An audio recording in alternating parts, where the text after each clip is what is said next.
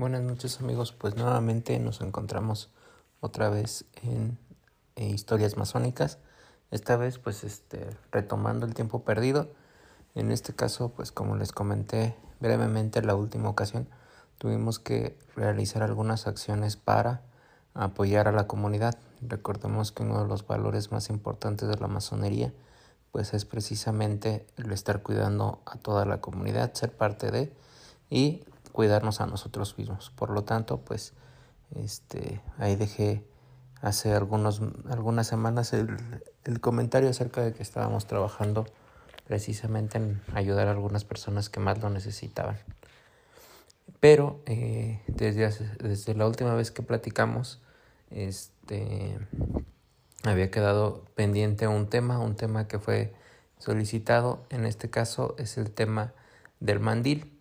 Uno de los compañeros que nos hace favor de escucharnos nos mandó un texto del mandil precisamente y voy a proceder a, leerlo, hacer algunos comentarios y después pues estaremos ahí eh, quedando atentos a todos los comentarios que ustedes nos hagan a través de Twitter que es arroba amazónicas este, y donde puedes dejarnos ahí tus comentarios. Entonces el mandil la costumbre de cubrir o proteger simbólicamente la región hipogástrica es común entre distintas civilizaciones y culturas. Ceñidor de los israelitas, delanteros blancos persas, las fajas sagradas de los brahmanes, mantos blancos de los esenios, mandiles blancos japoneses, han sido usados en ceremonias iniciáticas y rituales. Dado que el objeto de trabajo, la piedra bruta, somos nosotros mismos, se deduce de ello que nuestro propio plano interior del que nos, del que nos tenemos que proteger y a la vez sobre el que tenemos que trabajar a fin de lograr el máximo progreso moral y espiritual, cumpliendo así con el mandato de dominar la tierra sabiamente. Su uso en el mundo profano es un pedazo de tela, de tela impermeable que sujeta al cuerpo a la altura de la cintura, para proteger la ropa durante los trabajos rudos, por lo que respecto a las enseñanzas e interpretaciones simbólicas en la masonería, el mandil tiene su origen en la más antigua de las costumbres hebreas y egipcias. Los caldeos, los asirios, los druidas, etc., le atribuían cualidades como la de la perseverancia, la constancia y la firmeza en las acciones humanas como cualidades indispensables en los iniciados.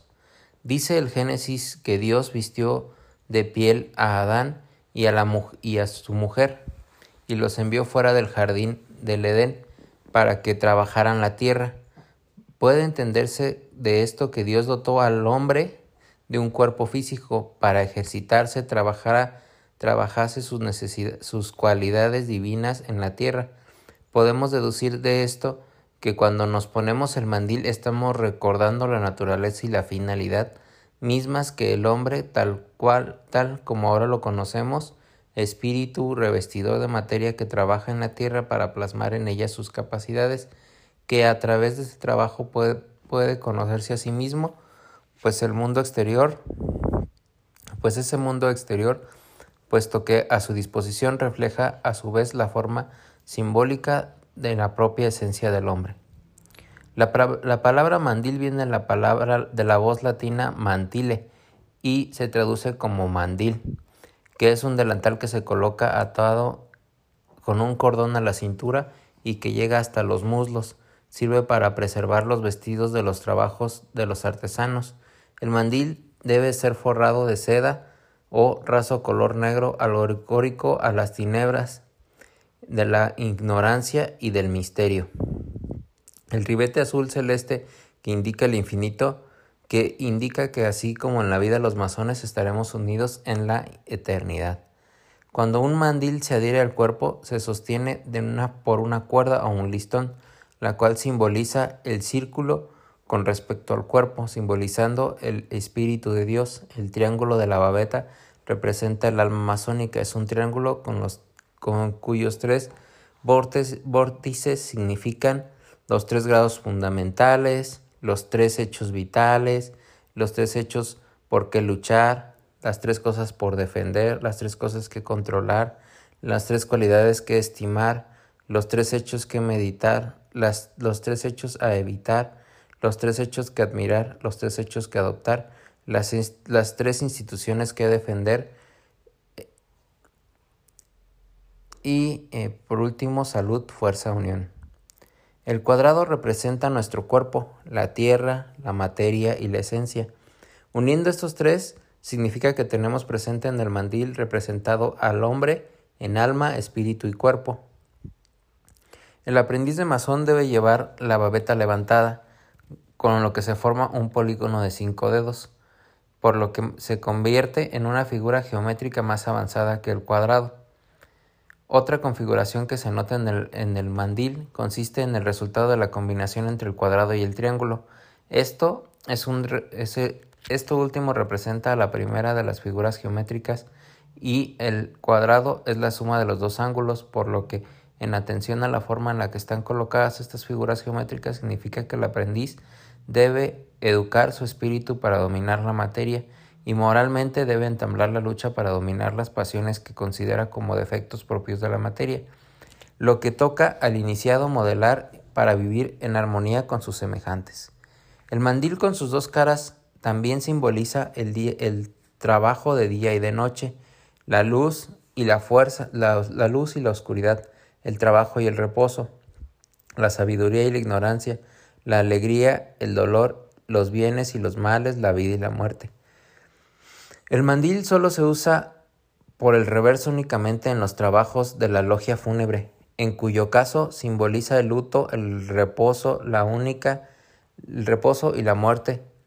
y recibe el nombre de logia de dolor. Es una la representación del mandil en la masonería es la del trabajo. Su forma y sus colores varían en los diversos grados. El masón, símbolo del trabajo, es el único distintivo que da derecho al masón para entrar en los templos y poder y tomar parte en las tenidas. El mandil del aprendiz es blanco, refleja así su voluntad y su pureza de intención. Ha perdido la luz, ha buscado la verdad y ha llamado a las puertas del templo. Y ese su trabajo hasta y esa es su trabajo hasta ahora. Es lo que lo acredita su mandil blanco. El blanco es representativo del trabajo, el dinamismo, la actividad y en general de todo aquello que indique la laboriosidad, el adelanto del progreso humano. Por esa razón, se, se le considera también como alegórico del día, es decir, de las horas que tarda el sol para recorrer el espacio en su carrera de oriente a occidente. Puede deducirse que el mandil tiene tres partes, el triangular, la una cuadrada y unas cintas que lo rodean y lo sostienen, como el propio cuerpo, que parece tener una cabeza, el, el, tronco y las extremidades, el plano interior y el plano exterior y el trama universal que todo lo relaciona. Como la propia logia, el delta preside al trabajo en el templo, recorrido por la cadena de unión, visto que así se establece en una superposición de planos el mandil, el hombre, el templo y el universo. El círculo, Dios se hace el vehículo del triángulo, el alma, para manifestarse en el cuadrado, el cuerpo, representado en el mandil masónico el como el camino que se debe seguir de regreso a la manifestación del ser divino que todos llevamos dentro. Así el, el mandil es al masón como el cuerpo físico es al hombre. El mandil representa al masón mismo. Nos recuerda que aquí todo trabajo se hace a través del plano físico, que hemos hasta así visto que resulta en un plano inferior, sin embargo hay que verlo en el plano substancial en el que, se es, en el, en el que la esencia se encarna para poder así tomar parte de la gran construcción universal, como el propio cuerpo físico, porta las huellas de la vida vivida, del trabajo realizado, como todos los símbolos tienen diferentes planos de lectura y en él todo significa todo es significativo, la forma, el color, el tejido, el lugar que ocupa sobre el cuerpo. Como masones entendemos que las leyes por las cuales se rige la creación son las mismas leyes que deben influenciar, influenciar el diseño de nuestra vida. Es cuanto. Y esta eh, plancha de trabajo, este, este documento, pues viene de Oaxaca. Agradecemos al compañero que nos hizo favor de enviarlo. La verdad es que es un trabajo que me gustó mucho por dos temas. Habla de, la configuración del, del, mandil como tal, nos habla del cuadrado, del triángulo, que cuando uno eh, lo ve puesto en los compañeros, pues se, puede poner a realmente eh, visualizar lo que, nos, lo que nos quisieron decir en la forma en la que lo portamos. Eh, sin embargo, también nos habla mucho sobre este trabajo en particular, nos habla mucho sobre la superposición, etc. Y yo no quiero que en este podcast hablemos sobre eh, temas muy complicados hasta que podamos realmente visitar eh, qué significa. Pero también a la vez me parece válido lo que nos decía en su mensaje al enviarnos esto nuestro compañero. Si bien es cierto que una de las cosas más importantes para el masón es que los compañeros, los maestros están ahí para, apoyarte, también es importante que el aprendiz tenga mucha hambre de conocimiento, de manera que todas las palabras que eh, se pronuncian y que se visualicen en un trabajo, pues nos hacen, nos hacen la invitación eh, obligada casi Así no entendemos por qué se está tratando o se está utilizando esa palabra, a buscarla, a tratar de saber por qué la están usando, cuál es el contexto y tratar de también uno incorporarlo a nuestro propio eh, vocabulario y si no se puede, pues a nuestro conocimiento. Por lo tanto, pues le agradezco mucho a este trabajo que viene desde Oaxaca. La verdad, eh, no pregunté si podía decir su nombre para no herir susceptibilidades, pues preferimos por el momento eh, no mencionarlo. Si en dado momento él nos, nos, manda un mensaje y nos dice que le gustaría que, que, mencionáramos su nombre, lo haremos con todo gusto en la próxima sesión. Por último, me gustaría comentarles que eh, una de las cosas que más llama la atención pues, en los maestros son efectivamente los mandiles. Pero una de las en primeras enseñanzas que aprendí de un gran masón fue eh, que muchas veces puedes tener el mandil más lleno de, de cosas que llaman la atención, etcétera, pero si la persona que lo porta lo porta con desdén, sin realmente aplicar lo que los símbolos que están en ese mandil mm, representan, pues es un símbolo vacío. Recuerdo muy bien que uno de los eh, compañeros que ya tenía eh, más de 27 o 30 años en, en, las en la logia en la que yo estuve trabajando, en la que estoy trabajando, nos decía que él prefería traer un mandil completamente blanco, muy parecido al que utilizan los aprendices, porque él seguía aprendiendo. De repente colgaba alguna de las cosas que alguno de los otros hermanos le regalaba, algún pin, algo con el objeto de agradecer ese, ese conocimiento que le estaba regalando el, eh, o lo que le estaba regalando el, aprendiz o el compañero, incluso algunos maestros o past masters, pero él decía que si no lo podía utilizar ese conocimiento en la vida diaria, pues realmente se estaba perdiendo y por lo tanto no se estaba trabajando, no estaba llegando al interior de la persona, no se estaba eh, trabajando en la piedra bruta y tampoco en su piedra este, interior. Por lo tanto, pues yo la, la reflexión que les hago a todos los maestros y a los compañeros y a incluso a algunos aprendices es hay que tener eh, bien claro que, la, que los mandiles sirven para una cosa, reflejan el trabajo que estamos haciendo y refleja que nuestro trabajo es tan complicado y es tan duro que necesitamos tener protección eh, de nuestro cuerpo, necesitamos eh, tenerlo muy bien y muy limpio. Ahora, si en el transcurso de tu carrera masónica vas adquiriendo algunas de las cosas, como por ejemplo algunos eh, elementos que van ahí, algunos colores distintos, etcétera, hay que recordarlo siempre. Ese, ese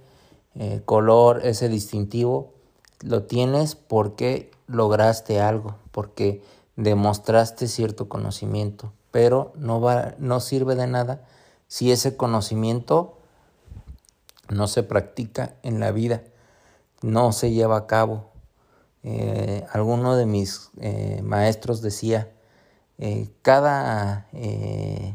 cada distintivo es una virtud que estoy trabajando, es una virtud que ya empecé a trabajar y que realmente están ahí para no perderlas. Por último, quiero hacer la última reflexión en, cambio a la, en torno a las logias de dolor. Eh, hace ya casi un año tuve la oportunidad de asistir a una y la verdad es que eh, para las personas que, que están fuera de la logia, que, eh, que no son parte de la orden, pues es interesante vivirla. En algún momento, ya hace mucho, la había vivido como, este, como un, un espectador más, es decir, eh, asistí a la, a la, al funeral de alguna persona que fue, que fue masón y que pues yo todavía no era parte de, lo, vimos hasta con recelo, con admiración de ver cómo había otra forma de ser y, la verdad es que en ese momento pues yo sí le pregunté a la persona, oye, pues no sabía que era de otra religión y, en su momento lo único que me, que me comentó fue no, no, no es de otra religión, era en este momento pues católico, pero también practicaba el tema de la masonería. En ese momento pues no le di mucha importancia, pues era más joven y ahora que lo viví eh, como parte de sentir el dolor de toda la logia. Y además de que era una persona que realmente pues trágicamente se fue joven, pues sentías el dolor de todas las personas, ¿no? Y sentías cómo realmente, en este caso, la logia a la que perteneció, la, la despedía con mucho color, con mucho dolor, y ahí entiendes las tres palabras que se dicen. Eh, y tienen una razón suficiente. Es, estás realmente eh, sintiendo y lo estás viviendo. Por último, eh, yo quiero agradecer mucho todo el tiempo que, le, que nos han dedicado para mandarnos mensajes. La verdad es que es muy complicado responderles a todos y específicamente eh, quiero agradecerles eh, a, Rubí, a... Permítame tantito, estoy buscando el nombre, a Alberto, a José, a Orlando, también pues eh, aquí teníamos a otra persona, a Ismael, a Iván, vamos a ver, y por último, voy a que aquí está, Alberto Gail, eh, Galí, perdón, quienes nos mandaron varios mensajes, este, algunos eh, preguntando si todo estaba bien, otros preguntándonos si podían hacer algo para participar. Los invitamos a que nos manden también sus trabajos y eh, si son de primera cámara, este, los vamos a, leer. Aunque si bien hay algunos trabajos que nos han mandado que son ya un poco más complejos, pues la verdad es que eh, queremos primero pasar de primera cámara para poder que la gente que nos escuche pues tenga esa intención de saber todo lo que pasa en, la masonería y que entiendan que realmente este pues no es eh, algo del otro mundo, es simplemente un trabajo interno, pero que es un trabajo interno normalmente guiado y por lo tanto es bastante eh, emocionante ver la guía que nos han puesto y que es una guía que, que sirve o que la mayoría de los que estamos dentro de la logia hemos seguido. Les agradezco mucho tiempo y nos vemos la próxima semana.